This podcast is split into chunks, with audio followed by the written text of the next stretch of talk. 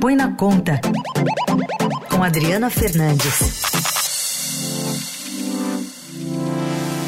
Oi, Adri, bom dia, tudo bem? Bom dia, Carol. Bom dia, ouvintes da Eldorado.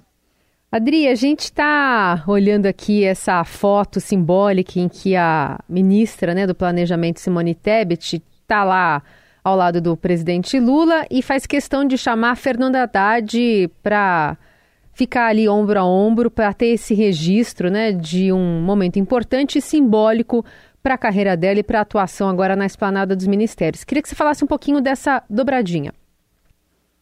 Bom, Carol, a Simone Tebet, eu estava lá, acompanhei o anúncio no Centro Cultural Banco do Brasil e o Lula estava tirando foto, cada hora tirava foto com, com, com a, a, conforme ele anunciava os novos ministros. Quando chegou a vez da Tebet, ele anunciou a senadora pelo MDB e ela, na hora da foto, foi até a Haddad, puxou o braço dele e os dois tiraram a foto com o presidente eleito Lula.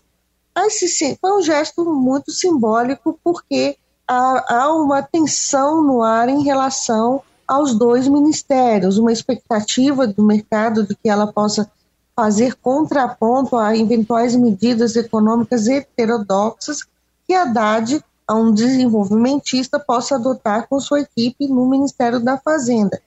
Geraldo Alckmin, no vice-presidente eleito e futuro ministro da Indústria uh, e do Comércio, Desenvolvimento, Indústria e Comércio, estaria uh, junto com ela nesse contraponto.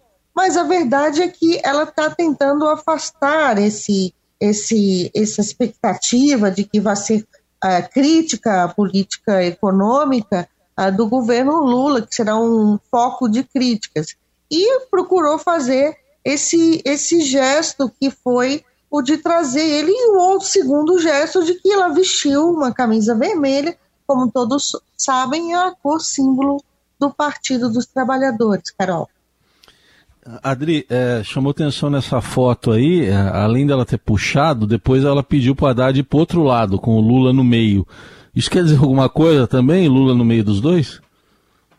Eu acho que aí, acho que isso, aí é difícil saber, mas assim, o, o, o que tem se dito aqui muito claramente, e ontem também o, o, o ministro dos Transportes, o futuro ministro dos Transportes, Renan Filho, é, ex-governador de Alagoas, filho do senador do cacique do MDB, Renan Calheiros, é, eles, eles é, é, há uma expectativa, divergências vão acontecer e quem vai arbitrar é Lula. Portanto, é, acho que essa, essa sua, esse seu ponto faz todo sentido, porque não haverá, como aconteceu no governo Bolsonaro, um super-ministro da Economia, todos eles vão conduzir a, a política e quem vai dar a palavra final, quem vai ditar a orientação de política econômica, o que está se dizendo aqui na capital federal, é Lula.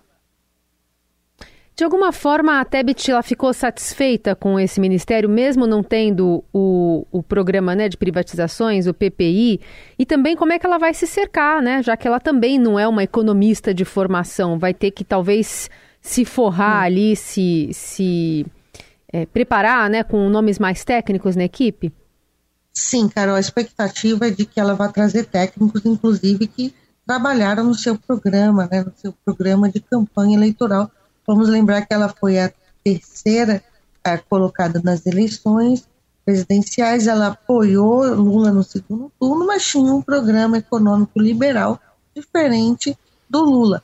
Mas é, vai procurar esse ajuste, não queria, isso é fato, não queria o Ministério do Planejamento, ainda mais um planejamento que foi dividido, que ainda terá outro ministério, o Ministério da Gestão, que se, é, que será é, comandado por Esther Dueck, uma economista do Partido dos Trabalhadores, que, e alinhada é, com políticas também a, mais semelhantes com a de Haddad. Então, é, a gente vai ver, é um, a expectativa é que ela faça esse ministério mais técnico, mas, sobretudo, ela tem que reforçar, é, ela vai ter que brigar também ali no, nessa nova estruturação pelos técnicos do governo, pela burocracia, pela boa burocracia, porque nós temos um super ministério muito grande e agora esses técnicos vão se dividir. Importante lembrar que ela vai ficar com a Secretaria Federal de Orçamento, aquela que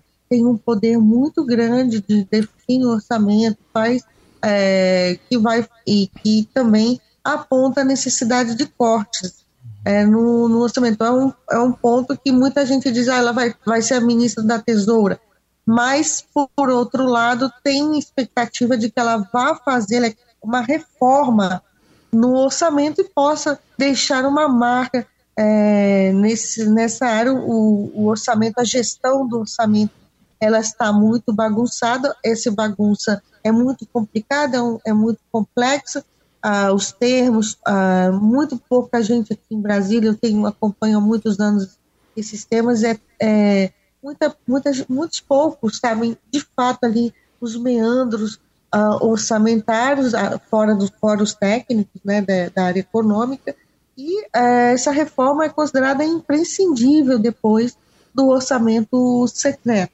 né, depois do orçamento secreto, que ampliou ainda mais o desgaste eh, orçamentário.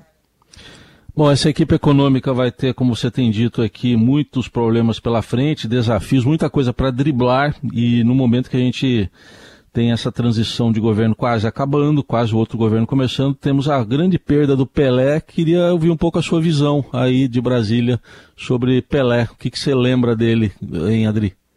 Pois a Laís aí, produtora, pediu para lembrar alguns episódios. O Pelé, ele foi é, ministro dos esportes no governo Fernando Henrique Cardoso.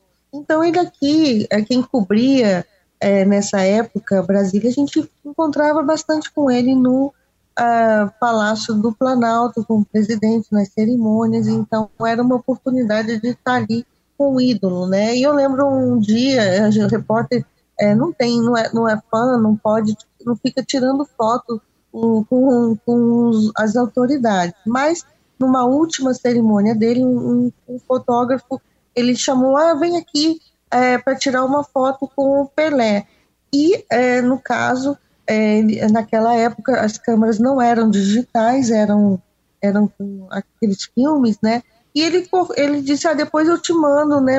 os fotógrafos tinham esse hábito, eles cortavam os frames, né, que da foto, e entregavam quando tiravam fotos da gente. Hum. E essa, esse frame nunca chegou a mim. Ele mandou para uma outra repórter e ela, e ela chegou, ela sumiu é, com a outra repórter que estava na, na foto. Ele entregou para ela, eu era da área econômica, muito nova ainda, cobrindo a, a economia, cobrindo a economia, ele entregou para essa outra repórter, ela sumiu, e é um dos grandes arrependimentos que eu tenho aqui como repórter de não ter essa foto com Pelé e ele estava sempre muito perto da gente nas cerimônias. Eu ia é, quase todo, fazia tempo real, que é, é o início do tempo real, né, que a gente vê hoje no portal, e a gente tinha Sim. que passar as informações rápido, então estava sempre muito concentrada, e eu ia em quase todas as cerimônias do Palácio do Planalto, e infelizmente não tenho essa foto uhum. famosa. Por outro lado, tem um outro colega, um fotógrafo, era um fotógrafo é, ele fez uma viagem internacional, é, uma tensa, uma, uma, uma, viagem intensa, e eles, foi, eles foram arrestados. É um ambiente político difícil, eles foram é, meio que apreendidos na, na, na fronteira. E Sim. ele conta que é, ele tinha uma. Tinha, ele era fotógrafo, tinha uma foto do Pelé na carteira. E isso ajudou eles a se desvencilharem daquele ambiente. Então, Pelé era esse, essa figura que abria portas, inclusive nas conversas com, uh, com outras pessoas no mundo inteiro. Então, deixa eu aproveitar, já que você falou nisso, você fazia muito ele em Brasília, eu fazia muito quando ele vinha para São Paulo, né? Era muito escalado para ir fazer em São Paulo. E, assim, de lembrança que eu tenho é que ele, ele não encerrava entrevistas, a assessoria queria que terminasse, olha, última pergunta. Muitas vezes era até aquele que a gente chama no jargão, né? É, quebra-queixo ali com o microfone na cara do entrevistado. E uhum. a assessoria tentando falar, olha, a última pergunta, e ele, e ele sempre prolongava, ele deixava sempre uh, até se esgotar totalmente as perguntas, pelo menos em várias entrevistas que eu fiz com ele, foi, foi dessa maneira. Mas você tem foto, Heisen? Essa é eu, eu não tenho, mas você sabe que eu fui cobrado. Eu, eu fui Oi? cobrado pelo meu pai de não ter levado autógrafo. Meu pai era palmeirense, mas adorava o Pelé, né? Então, poxa, você entrevistou o Pelé e não pegou autógrafo para mim. Era pois cobrado. dois sem foto, dois, dois sem foto, né? E era muito comum essa a convivência aqui com ele e infelizmente esse, essa fotografia, esse, esse negativo, né? Nunca chegou a mim.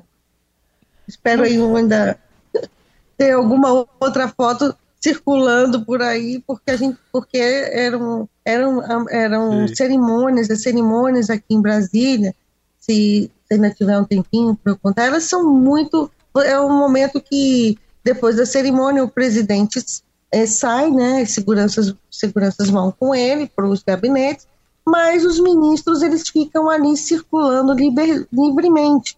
Então é um momento da, dos, dos repórteres é, terem conversar e fazerem pequenas entrevistas. E isso acontecia direto. Fiz várias entrevistas assim nesse que a gente chama de quebra-queixo, né? Uhum. E não tenho foto, tá? É uma, uma tristeza aí. Alô, repórter de Brasília que sumiu. Procure Adriana Fernandes. Essa foto precisa chegar é, na mão dela. Vou fazer uma campanha é por aqui. Aí, é por aí, é o negativo, assim. Negativo. Eles, eles tiraram, é, você imagina a idade, né? Já está lá Muito no bom. século passado. Muito bom.